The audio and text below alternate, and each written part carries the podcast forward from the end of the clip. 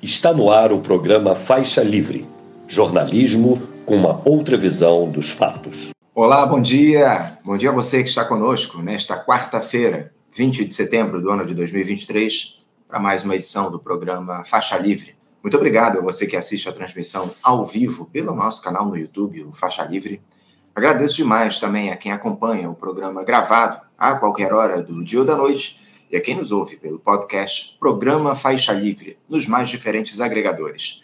Lembrando sempre que Faixa Livre é uma produção da jornalista Cláudia de Abreu, auxiliada por Isaac de Assis e pela jornalista Ana Gouveia. Dia de repercutir, como não podia deixar de ser o bom discurso do presidente Lula ontem, na abertura da 78ª Assembleia Geral da ONU, lá em Nova York. O chefe de Estado brasileiro teve lá uma postura bastante assertiva nas críticas que ele fez ao neoliberalismo, ao conflito também no leste europeu, condenou a própria ONU, destacou a necessidade do combate às desigualdades, como esperado, defendeu a redução da emissão de gases do efeito estufa a fim de reduzir a velocidade das mudanças climáticas, enfim. Uma fala que foi muito elogiada por todos, mas a gente vai tentar entender aqui na edição de hoje os recados que o petista tentou passar neste Fórum Global, que anda muito esvaziado, diga-se de passagem. Hoje, o Lula vai ter aí reuniões importantes com o presidente dos Estados Unidos, Joe Biden, e também com o líder ucraniano, Volodymyr Zelensky. Reuniões individuais lá, é, enfim. Importante a agenda do Lula também no dia de hoje.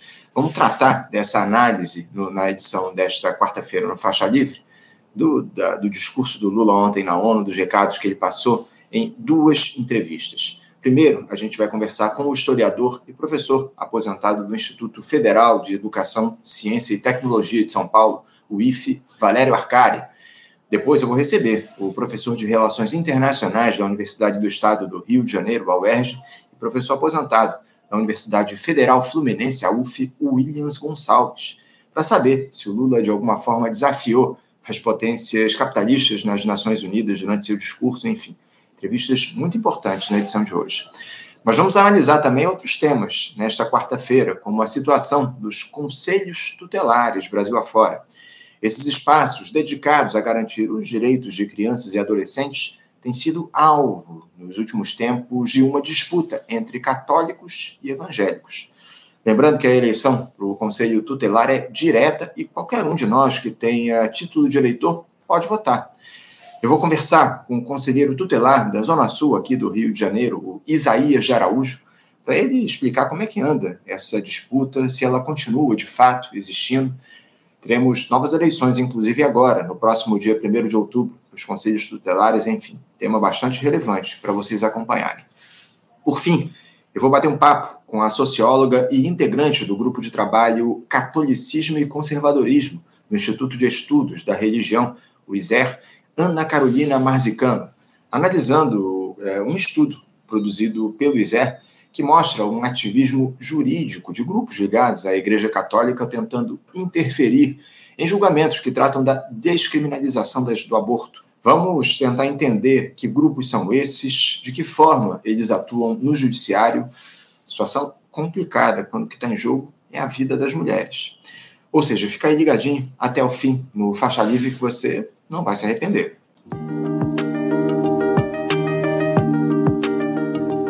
Tem o nosso primeiro entrevistado, e parece que ele conseguiu aqui resolver os problemas que ele tinha e já está aqui com a gente para conversar. Eu apresento o historiador, professor aposentado do Instituto Federal de Educação, Ciência e Tecnologia de São Paulo, o IFE, Valério Arcari. Arcari, bom dia. Bom dia, tudo bem?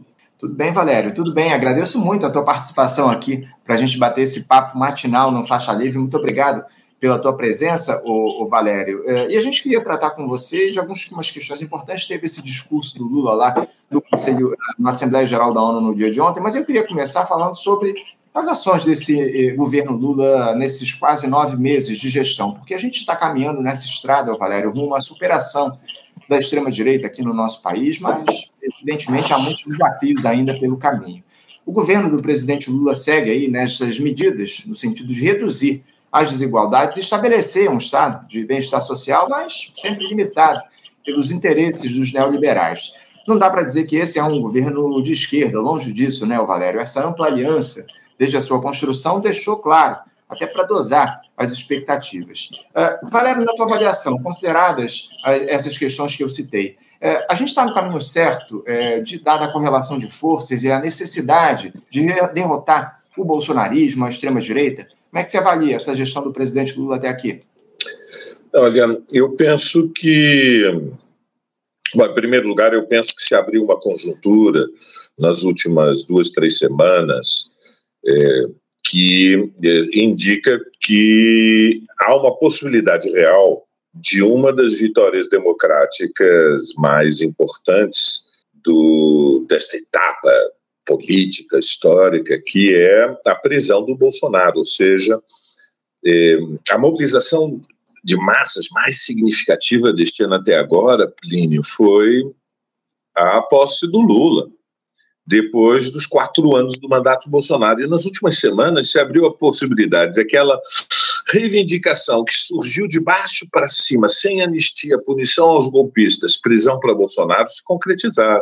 Então, a primeira coisa que eu creio é que eh, se abriu uma possibilidade, em função da delação do Mauro Cid, do, do acesso da justiça ao, ao sigilo telefônico da Zambelli, e de outros, e, e, também as punições da semana passada pelo, pelo STF, que sinaliza uma direção da resposta que os tribunais superiores vão dar ao golpismo do 8 de janeiro, e que é, vai estabelecer um antes e um depois porque a história do nosso país, como todos nós sabemos, é a história das transições negociadas, pactuadas, consertadas, ou seja, uma, uma permanente preservação intacta das Forças Armadas.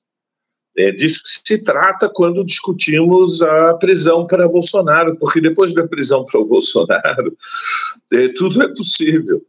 Então, a primeira eh, eh, observação que eu queria fazer é que uma esquerda que tenha uma é, lucidez de, do contexto da relação social e política de forças deveria se entusiasmar, empolgar é, para é, ir para é, o movimento sindical, o movimento operário, o movimento estudantil, o movimento mulheres, o movimento negro, LGBT, ambientalistas, cultura, todos. Vamos inflamar, agitar a possibilidade, aberta a possibilidade, a necessidade da prisão para Bolsonaro. Bom, Indo agora diretamente à questão que você me coloca. Eu, não, eu não penso que o governo Lula esteja indo numa boa direção. Fiquei feliz com o discurso de ontem na Assembleia das Nações Unidas, evidentemente, porque foi, é, foi diferente de tudo que nós vimos em todos os últimos anos, e eu acho que as Nações Unidas há muito tempo não viam também um discurso desta natureza, mas vamos ser é, claros é, o que a experiência histórica está nos ensinando a partir da Argentina, com o, o, o, o fim trágico do, gover do governo peronista de Alberto Fernandes, que no fundamental preservou os acordos para eh, com, os, com, os, grandes grupos capitalistas do país para garantir a rolagem da dívida, que no caso da Argentina é uma, uma dívida que boa parte dos títulos foram emitidos em dólar. Aliás, o maior credor da Argentina é o Fundo Monetário Internacional, e a Argentina mergulhou num, numa vertigem eh, de crise econômica e social que abriu o caminho para que um candidato como Javier Milei, uma candidatura extremista de, de, de, de, de tônica neofascista, que diz abertamente que é necessário é um choque de capitalismo selvagem, porque há direitos demais, direitos demais dos, para os desempregados, porque a educação pública está cara demais, porque a saúde pública é aquela cara demais, e que diz que é preciso cortar, cortar, cortar, e salve-se quem puder, todos contra todos. É o candidato favorito no primeiro turno das eleições de outubro, ou seja, é, o que nós estamos aprendendo com a Argentina é que se um, uma candidatura como a do Lula, quando chega ao poder, hesita em oferecer exatamente o contrário do que Milley promete na Argentina, ou seja, se nós não damos um choque para melhorar a vida das amplas massas populares da classe trabalhadora, eh, o, o, fascismo pode voltar. E quero alertar: se o fascismo voltar no Brasil, ele não vai perdoar, ou seja, as hesitações que o Bolsonaro teve porque ele hesitou, ele, ele mudou todo o alto comando das Forças Armadas quando encontrou obstáculo, mas não foi para o autogolpe, ele agitou o autogolpe, ele chamou a comícios no 7 de setembro para dar legitimidade ao autogolpe. E finalmente não deu o autogolpe, porque ele hesitou e teve medo de qual seria a reação eh, das massas populares.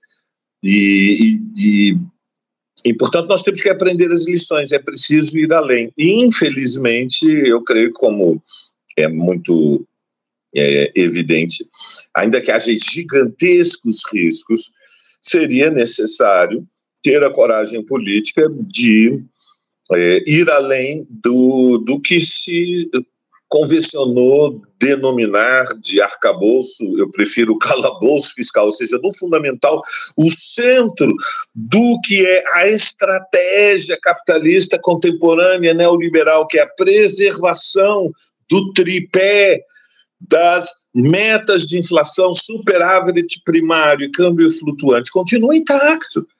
E com o agravante de que o Ministério da Fazenda decidiu estabelecer como é, é, a premissa da sua é, estratégia alcançar o déficit zero já em 2024, o que evidentemente significa que o Estado sacrifica a sua capacidade de investimento e, e, e, e compromete, portanto, eh, a possibilidade de um crescimento muito mais dinâmico, que, por sua vez, teria um efeito virtuoso sobre o aumento da arrecadação e permitiria tomar medidas mais corajosas, audaciosas, ousadas, como elevação do salário mínimo, como é, um reajuste para o funcionalismo público, se, se, se, quando se faz isso no governo federal, isso impacta os governos estaduais e os governos municipais, e, e só com estas duas medidas nós já temos é, uma substantiva mudança na vida das pessoas. Então, é, é, mas eu poderia estar falando do orçamento da educação federal, poderia estar falando do orçamento do SUS, poderia estar falando é, dos investimentos do Minha Casa Minha Vida. Todos eles estão limitados pela decisão é, unilateral do Ministério da Fazenda de alcançar o déficit zero. E, portanto, o governo insiste numa governabilidade a frio e, e, e, evidentemente, não tem maioria no Congresso Nacional. Então, é, há uma coerência neste projeto, Plínio, mas ele repousa numa premissa errada, que é que o governo não pode mudar a relação social e política de forças. Claro que a esquerda é minoria no Congresso Nacional, mas é maioria na sociedade. Então, o, o, o Brasil não se reduz a Brasília, não se reduz aos superpoderes mágicos do Arthur Lira na presidência da Câmara.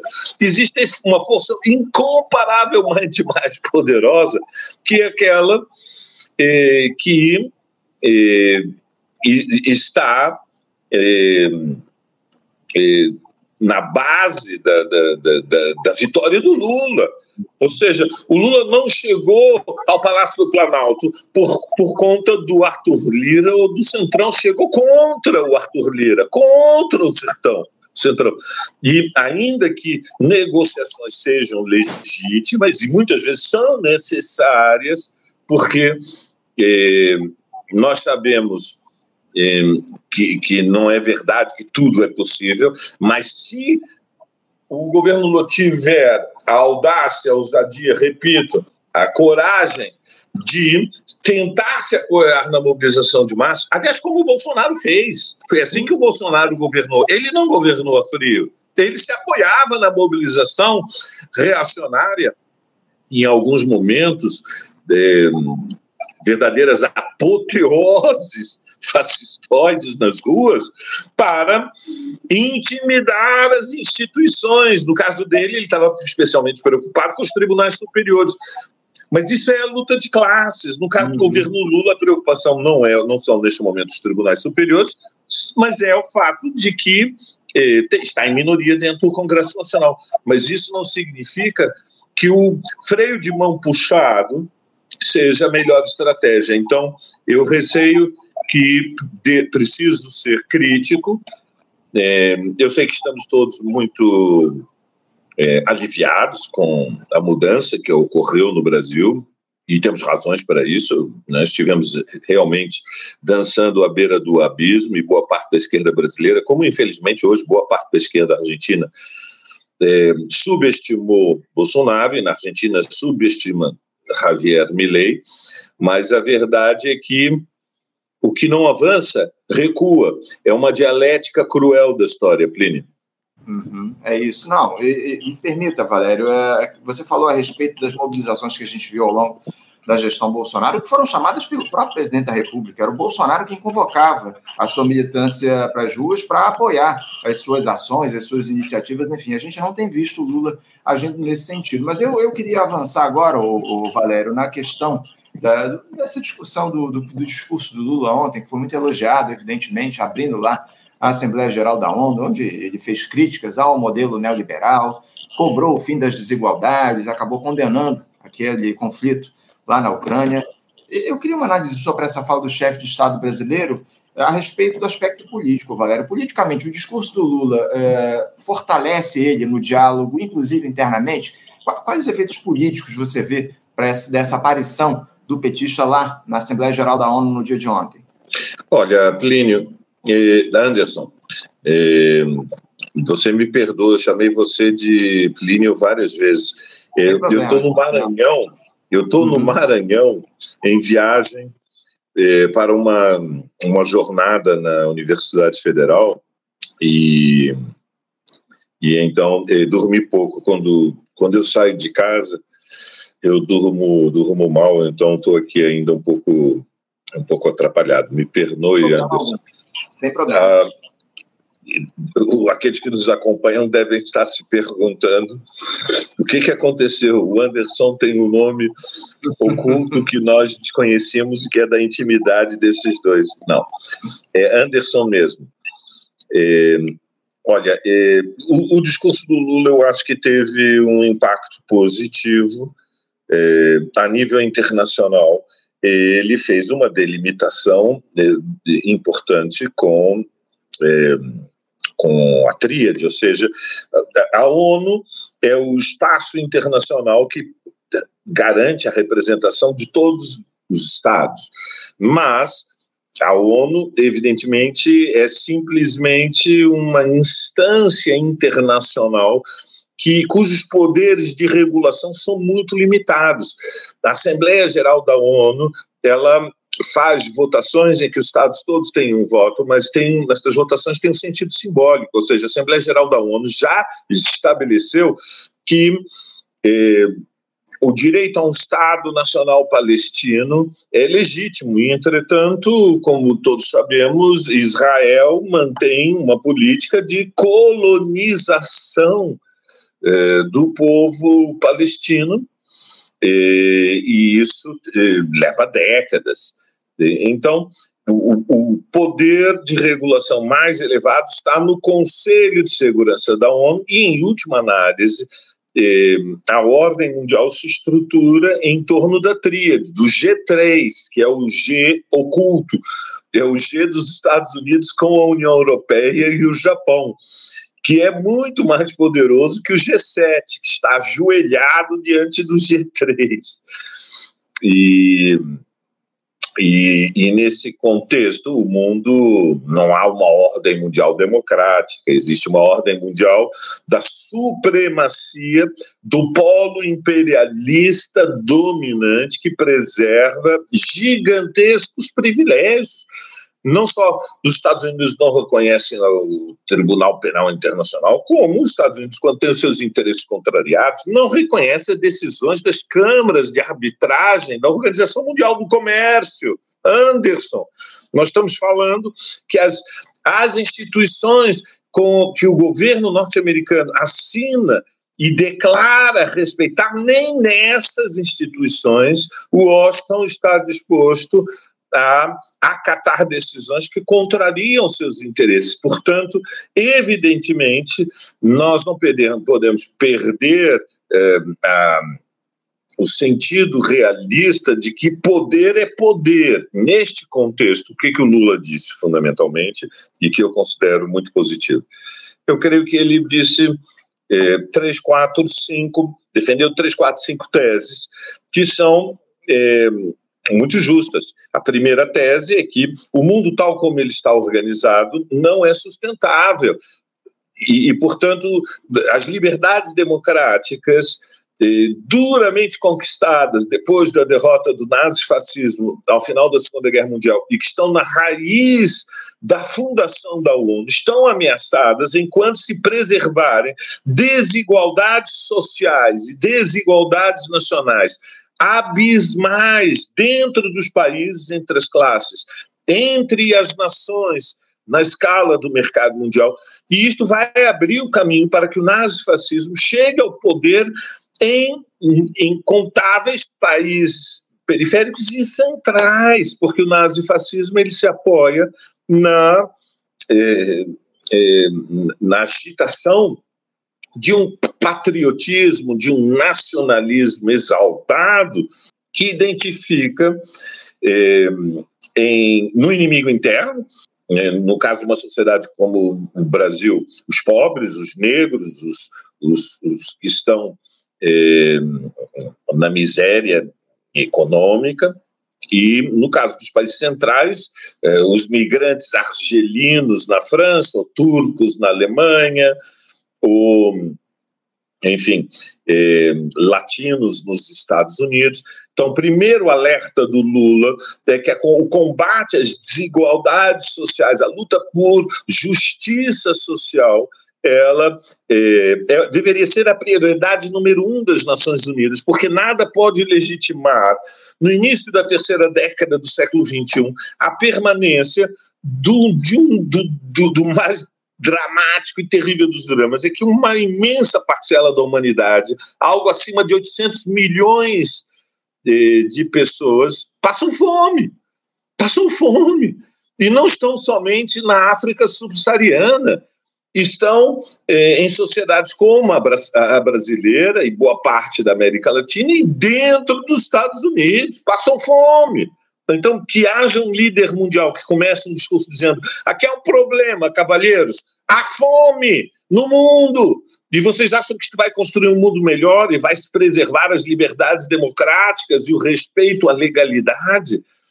Vocês estão tomando o que no café da manhã? Perderam o juízo? Bom, isso tem enorme importância. E a figura simbólica do Lula, um líder de origem operária que se forjou na luta contra a ditadura militar, tem uma legitimidade moral que impacta eh, a população do, trabalhadora em qualquer país do mundo, porque os trabalhadores se reconhecem quando vem que é um deles que está falando. Então, o Lula pode botar o terno e a gravata, mas eh, o povo, ele não só no Brasil, a escala internacional, ele reconhece quando é um dos seus que chegou ao poder. Eh, e isso permite dar uma autenticidade ao discurso do Lula que nenhum dos outros tem. E isto, evidentemente, tem impacto internacional.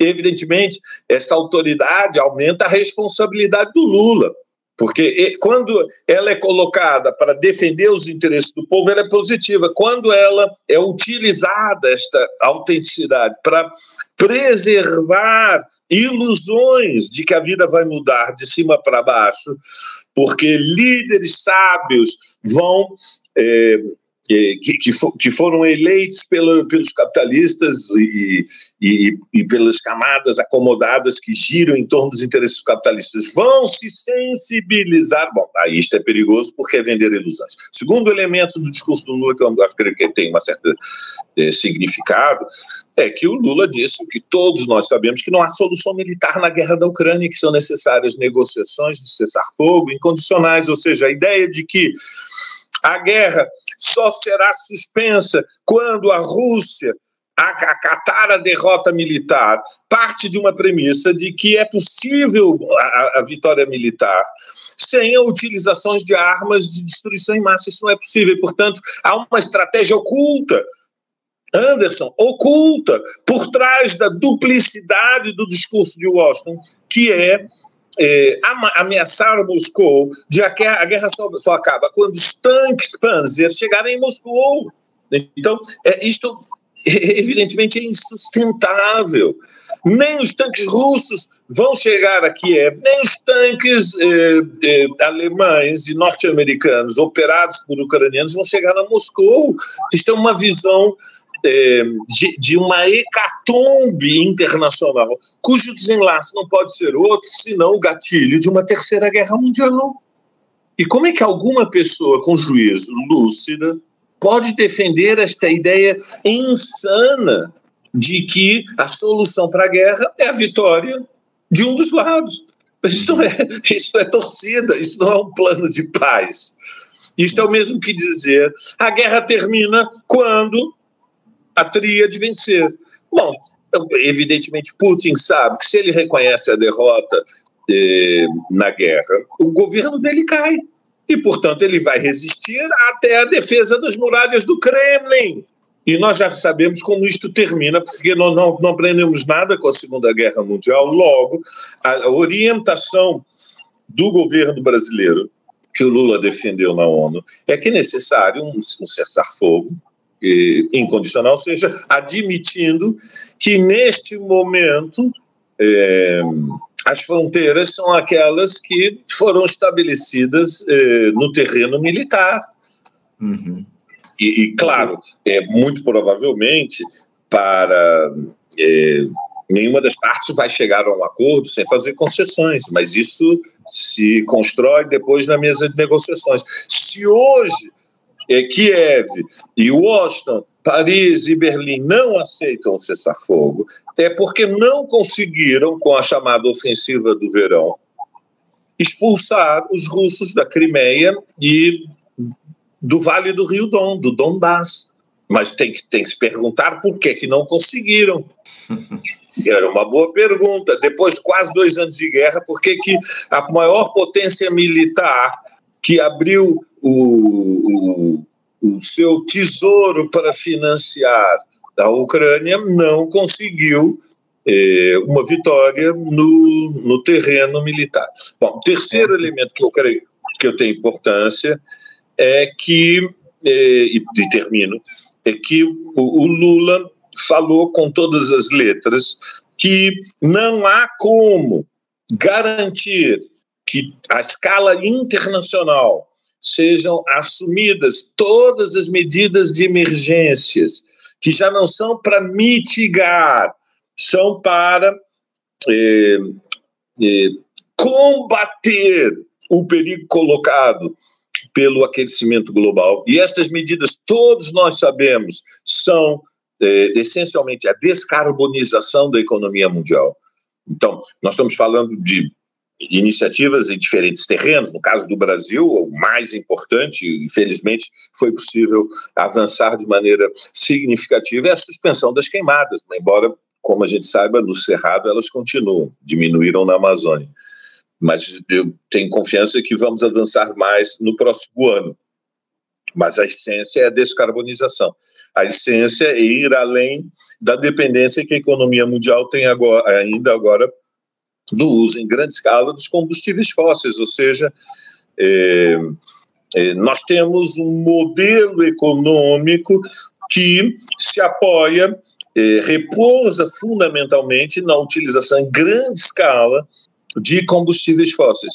E, o que o governo Lula diz com todas as letras, é, e, que é, é, e que é, eu creio, digamos, é honesto, é que não é possível uma estratégia que garanta que se cumpram as metas do Acordo de Paris se os países centrais não compreenderem que vão ter que mudar o seu orçamento nacional.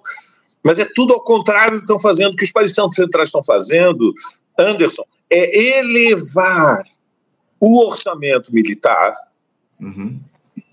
e não é, constituir fundos para apoiar a transição energética nos países periféricos. Porque sem apoio dos países centrais, ou seja, apoio significa sem transferência de fundos, sem custos, para que os países centrais, periféricos possam fazer a sua transição energética, nós não vamos conter o aumento da temperatura até 1,5 graus centígrados, porque os países periféricos não têm como financiar essa transição de forma é, sem sacrificar, evidentemente, as mais as, as, as mais elementares, muito mais que as mais elementares, as trágicas condições nas quais vivem uma parcela gigantesca da sua população, para falar com todas as letras.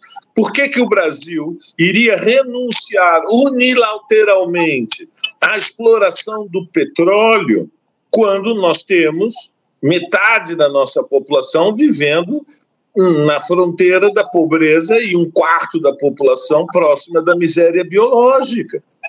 Então, evidentemente, interessa ao Brasil, ao mundo e, eventualmente, aos torcedores do Palmeiras que existam no sistema solar e que não foram encontrados até hoje, interessa que o nosso pequeno planeta azul continue sobrevivendo. Mas não é verdade que o esforço à escala internacional para resolver uma crise internacional possa ser colocado em condições eh, equânimes para todas as nações, os países centrais têm que apertar o cinto e apoiar os periféricos na transição energética da, da estratégia da descarbonização. É, eu, eu, sinceramente. Em palavras claras, por que, que o Brasil vai renunciar a retirar em 15, 20 anos 25, 30 trilhões de dólares de petróleo da margem equatorial sem receber nenhuma compensação por isso? Uhum. Então, tomem juízo. No mínimo, tem que nos fazer uma proposta. Nós propomos em 10 anos transferir 10 trilhões, 5 PIBs do Brasil para vocês em, em 10 anos. Mas não tirem os 30, não tirem o petróleo da, da, da margem equatorial na foz do Amazonas. Bom, vamos discutir. No, temos 30 embaixo da água, vocês, mas demora 30 anos para tirar, vocês nos dão em 10 anos 10 trilhões, dá para discutir, abrimos negociações, fazemos contrapropostas. Agora, não se pode imaginar que eh, se vai conseguir eh, fazer esta transição sem conflito enorme. O que o Lula, a única coisa que fez foi expor que há um conflito. Ele virou e, e disse: olha, gregos e baianos presentes na Assembleia da ONU. Quem vai pagar a conta da transição energética? Vocês é que têm uma dívida com o mundo periférico. Não recebi nenhuma proposta, não estou ouvindo nada. Bom, isto evidentemente é positivo. Anderson. Mas não há nenhum interesse, efetivamente, como você bem coloca aqui, dos países, das grandes potências financiarem essa transição energética nos, nos países, enfim, é, periféricos. O Valério, vou continuar aqui, vou dar sequência. Inclusive, já até terminei o nosso tempo aqui, mas eu estou aguardando o nosso próximo entrevistado acessar. Enquanto ele não acessa aqui a nossa transmissão, eu tenho uma fala aqui, uma participação da Pamela. Ela diz aqui: ó, o Lula é tido como um liberal moderno aqui na Europa. Um FHC, o Fernando Henrique Cardoso, sem livros. Está aí a Pamela falando da Europa, eu não sei o país do qual ela fala. Inclusive, se você puder, Pamela, coloque aqui o país onde você está aí na Europa. Mas é, a partir dessa, dessa participação da Pamela, o, Valério, eu queria trazer um outro questionamento. Qual é o verdadeiro presidente do Brasil, o Valério? Aquele que discursou de maneira incisiva ontem na ONU contra a lógica neoliberal, condenando essa enorme concentração de renda que há no mundo? ou esse que assinou embaixo, é, propostas aqui internas do nosso país, como a aprovação do novo arcabouço fiscal, que atende em cheio aos interesses da alta burguesia, reduz a capacidade de atuação do Estado, esse que quer desconstitucionalizar os pisos para a saúde e para a educação. Não é muito discurso e pouca ação, Valério? É, meu caro Anderson, o mundo da política contemporânea é um mundo complicado. Há uma duplicidade de discurso, exatamente, há uma duplicidade de discurso que recorre a, enfim, a, a habilidades de manipulação, para dizer as coisas como são, ou seja, nós vivemos num mundo muito difícil, Anderson. E o Lula é um mestre da dissimulação política. E nesse aspecto, o, o, governo liderado pelo PT é um governo que, na tradição marxista, é classificado como um governo de colaboração de classes, é, ou seja, é um governo é um governo burguês atípico. O, fundamental é compreender que os dois conceitos estão unidos por uma dialética cruel é, é um governo burguês, porque não é um governo de esquerda, não é um governo dos trabalhadores, apoiado na mobilização popular, que assume a responsabilidade de reformas estruturais eh, anticapitalistas. É um governo burguês. Veja, para o marxismo, antes da caracterização política, vem a caracterização social. Então, eh, os governos no mundo contemporâneo ou são burgueses, ou são pequeno-burgueses, ou são eh, dos trabalhadores. É um governo burguês. Mas é um governo burguês atípico, porque é um governo burguês que a burguesia, ou frações muito importantes dela, eh, não se reconhece, desconfia, e paradoxalmente, é um governo burguês que tem o apoio, a confiança, recolhe a esperança das massas populares, ou seja, a imensa maioria dos trabalhadores organizados. Nós sabemos que o Brasil está fraturado, há segmentos da classe trabalhadora que são arrastados pelas camadas médias reacionárias e apoiam o bolsonarismo. Mas é, o governo Lula ele recolhe o apoio da maioria dos trabalhadores organizados, a maioria das camadas médias, plebeias, assalariadas, eh, que tem eh, instrução e níveis de escolaridade elevados, mas tem eh, mas estão com os pés no chão nos grandes centros urbanos e, e e, e, e, e, se inspiram na ideia da solidariedade social, é, tem o apoio da maioria dos oprimidos, a maioria dos negros, né, dos pretos, dos pobres, tem das camadas populares, tem o apoio da, do, da maioria esmagadora do movimento estudantil, da maioria esmagadora do movimento ambientalista, ou seja, das forças é, mais legítimas, mais avançadas do movimento LGBT, enfim. Então, é, este é o paradoxo. Disto decorre que eh, o governo Lula quer fazer reformas, mas não quer conflito social aberto, ou seja, a estratégia que prevalece no Planalto é garantir uma governabilidade através da concertação a frio e, portanto, o governo hipervaloriza a integração de ministros do Centrão agora numa coalizão tão ampla, tão ampla que é, estaria blindando a possibilidade de que haja surpresas eh, desestabilizadoras, manobras de impeachment dentro do Congresso Nacional. Mas o, o, é, é uma dialética cruel, como eu dizia, por que, Anderson? Porque, ao mesmo tempo que protege o governo de impeachment, impede o governo de governar. E, portanto, nós temos este impasse estrutural, que é o que, no fundamental, hoje define a conjuntura política no Brasil. E eu penso que, como no início do programa eu disse, só se consegue abrir o caminho através de uma grande vitória. E a grande vitória que está ao nosso alcance, porque a esquerda tem que saber quais são as batalhas que pode vencer, não se pode lutar contra todos na mesma intensidade ao mesmo tempo. Eu aprendi isso na escola primária, Anderson na escola primária.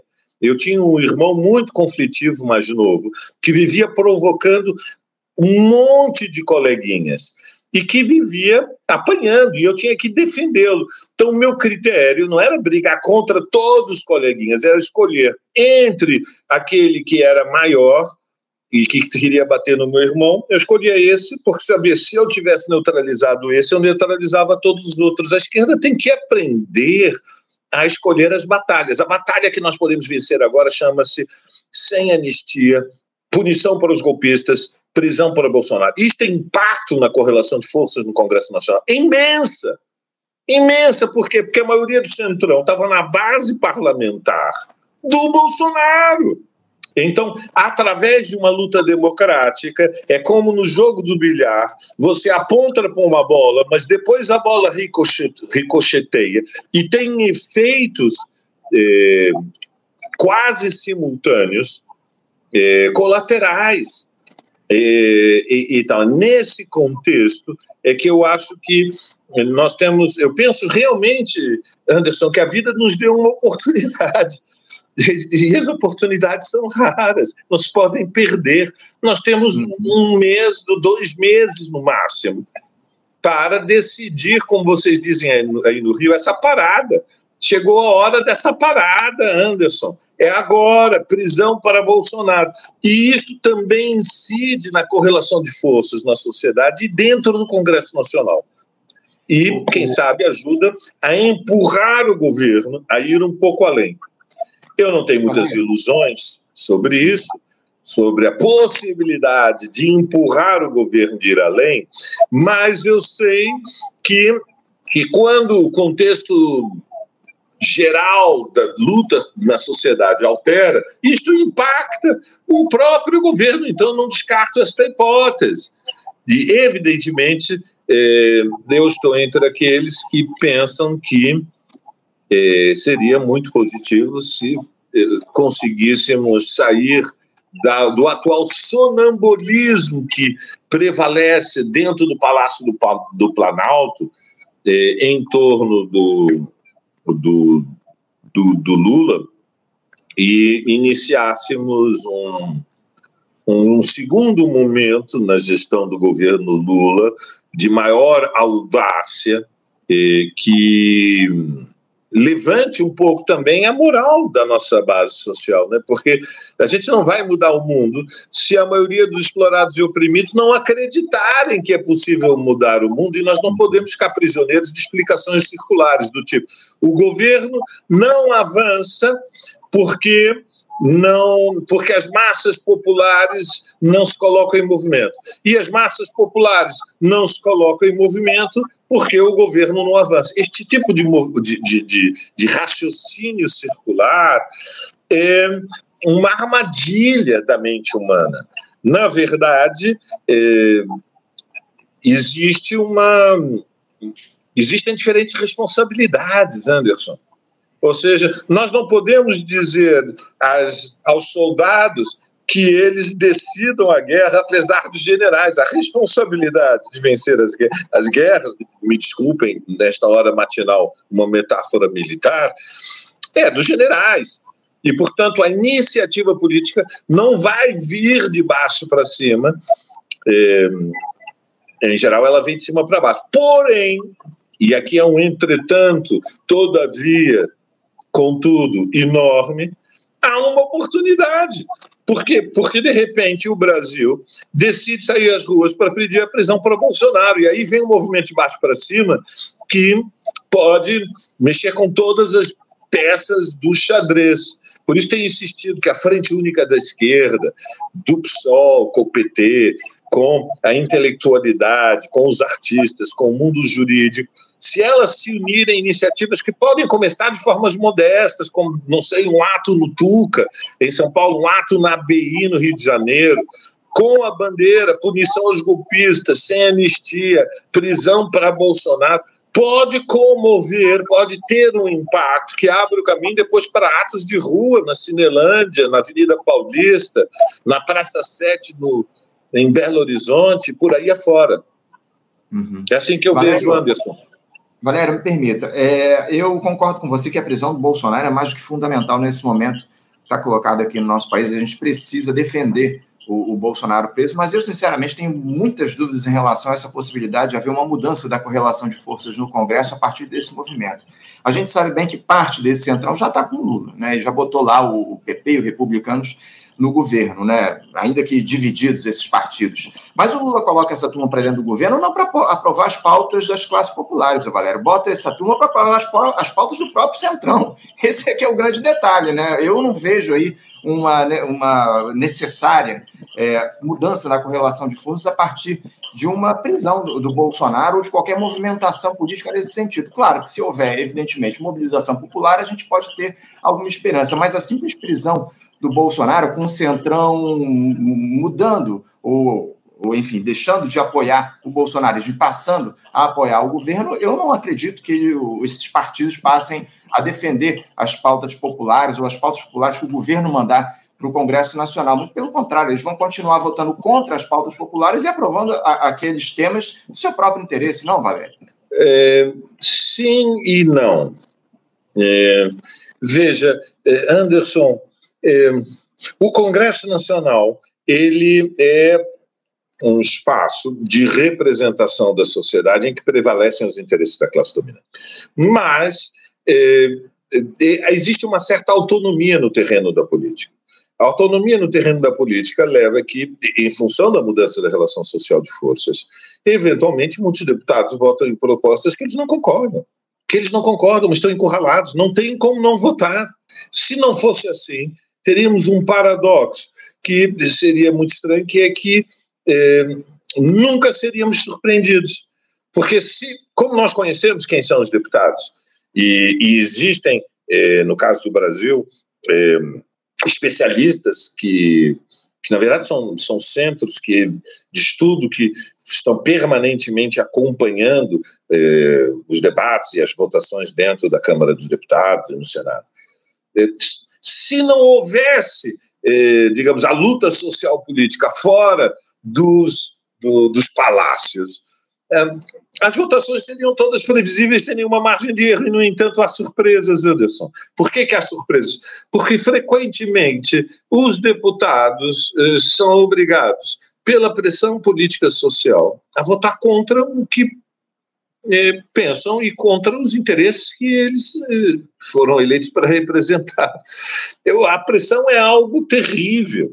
Eh, e veja, eu, eu em grande medida, o que os deputados gostariam é não sentir pressão nenhuma, seja das mobilizações sociais, seja da própria imprensa. O que eles gostariam é de ter uma atividade permanentemente blindada pelo segredo. Por isso é que há tantos sigilos protegendo a atividade parlamentar. E se dependesse dos deputados que representam os interesses dos grandes grupos capitalistas, eles estariam completamente blindados. E a sua atividade seria toda ela é, obscura. É, não é assim. Então, eu concordo com você que a entrada. Qual é a parte da sua intervenção que eu estou 100% de acordo? Eu concordo 100%, Anderson, que os deputados do Centrão, agora indicados, que são um pouco simbólicos, né, o Fufuca e o Silvio Costa Filho, que a função deles, dentro eh, do governo Lula, é ser o, o freio de mão, ou seja, é disciplinar que os limites do governo Lula não, não é a plataforma que o elegeu, mas o acordo que foi feito com o Lira. E, portanto, é uma subversão do, do, do sentido democrático popular do mandato que derrotou Bolsonaro, ainda por uma margem estreita, 2 milhões de votos, nas urnas em outubro de 2022. Há um segundo programa que não foi o que elegeu o Lula, que é o acordo programático do Planalto com o Lira. Muito bem, isso é a parte que eu concordo. Qual é a parte que eu discordo? Isto faz com que seja impensável que um evento político na sociedade, uma campanha política, eh, possa hum, trans, uh, transbordar e eh, transcrescer a, além da, das ruas e chegar a impactar a vida interna do parlamento. Esta parte é um pouco fatalismo, na minha opinião. Pode sim, pode. A história demonstra que pode, ou seja, o, os, os, parlamentos eles não são é, intocáveis e eles não são é, inexpugnáveis, eles não são é, de tal maneira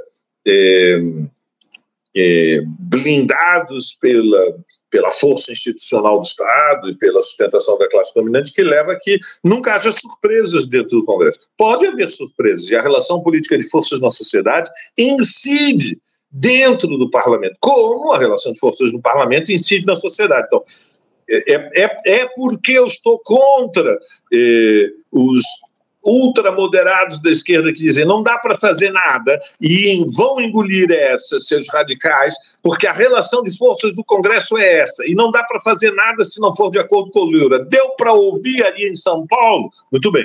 E como eu não concordo com estas conclusões unilaterais, é, eu creio que a vida política fora do Congresso. Né? O Brasil não é uma sociedade tão, tão atrasada, para dizer com todas as palavras, que a vida política esteja reduzida ao espaço profissional da disputa parlamentar. Não é assim o Brasil.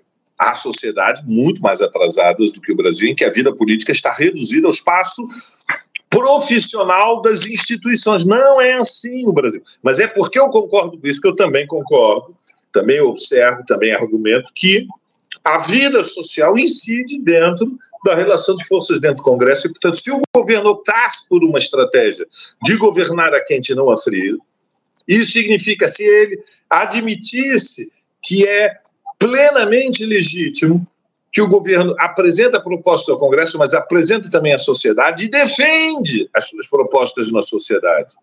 Defende, argumenta, chama reuniões, discute com a sociedade, polemiza com os, os seus inimigos políticos que estão na oposição dentro do Congresso. Se o governo decide tomar a iniciativa de governar a quente, ele pode mudar a relação de forças desfavorável dentro do Congresso Nacional. Isso não significa que o Lula tem que fazer discurso de 15 em 15 dias na Avenida Paulista ou na Avenida Rio Branco em ato público. Mas isso também não significa que o Lula nunca pode fazer um discurso em ato público. O Jango não chamou o comício na Central do Brasil? Alguém realmente acredita hoje, no Brasil 2023, que o golpe foi dado porque o Jango chamou um comício popular na Central do Brasil? Gente, pelo amor de Deus, o golpe era uma estratégia que estava sendo construída desde os anos 50 e que se acelerou depois da vitória da Revolução Cubana. Tudo o resto são detalhes operacionais. E o golpe foi dado porque a previsão da, das alas mais reacionárias da burguesia e do alto comando era que o Jango iria vencer as eleições que estavam previstas para o ano seguinte. É tão simples como isso. Por isso deram o golpe. Então, foi preventivo. Então, é nesse contexto que nós temos que partir da premissa que o Lula pode fazer comícios na Avenida Paulista e na Avenida Rio Branco, deveria fazê-lo em torno de bandeiras que permitem dar um empurrãozinho na história. E isso, muitas vezes, significa romper com os seus aliados burgueses dentro do governo. Sim, mas é um bom casamento, né? Separa da representação burguesa de direita que está dentro do governo e que não garante sustentação no Congresso Nacional e se apoia na mobilização popular que acaba aumentando o poder de fogo do governo dentro do próprio Congresso Nacional. E, portanto, quando nós dizemos Lula, a quente não a frio, no fundo o que nós estamos dizendo é Lula, rompa os acordos com o Lira. A quente, Lula, rompe os acordos com o Lira. Confie nas massas populares. Não confie nos bolsonaristas que estão atrás do Lira. Esta linha do rompam com a burguesia é leninismo na tradição histórica aplicada às condições concretas da situação brasileira. Anderson. É isso. Valério, é sempre muito profícuo o papo que a gente bate aqui no programa, avançamos bastante, mas foi importante a gente fazer esse diálogo. Agradeço demais a tua presença aqui mais uma vez, Valério, com a gente no Faixa Livre. É sempre uma alegria fazer esse bate-papo contigo aqui no nosso Faixa Livre. E aproveito para te desejar aí um ótimo dia e um bom congresso. Você vai, fazer um, vai participar de um congresso aí no Maranhão, Valério? Exatamente. Hoje eu tenho o lançamento do livro, ontem já fiz uma conferência na universidade, é um congresso internacional em São Luís do Maranhão, tem mais de 1.500 participantes, é uma iniciativa muito importante. Obrigado, Anderson, a toda a equipe do Faixa Livre e aqueles que nos acompanham. Aquele abraço. Eu que agradeço, Valério. Um bom congresso para você e um abraço para você. Até a próxima. Conversamos aqui com Valério Arcari. Valério Arcari, que é historiador, professor aposentado do Instituto Federal de Educação, Ciência e Tecnologia de São Paulo, IFE, conversou com a gente a respeito da dinâmica da política nacional, da conjuntura, enfim, um papo sempre importante e profícuo com Valério Arcari aqui no nosso programa, falando aí sobre também essa, esse discurso do presidente Lula ontem na Assembleia Geral da ONU, enfim, é isso. Falamos aqui, tratamos é, desse, desse diálogo aqui com o professor Valério Arcari. Você, ouvinte do Faixa Livre, pode ajudar a mantê-lo no ar faça sua contribuição diretamente na conta do Banco Itaú. Agência 6157. Conta corrente 99360, dígito 8. Esta conta encontra-se em nome do Sindicato dos Professores do Município do Rio de Janeiro e região, o Simpro Rio, uma das nossas entidades patrocinadoras, mas seus recursos são destinados exclusivamente para o financiamento do nosso programa. Você pode fazer sua doação de qualquer valor, utilizando também a nossa chave Pix, que é ouvinte@programafaixalivre.com.br. Sua contribuição é fundamental para a manutenção desta trincheira progressista no ar.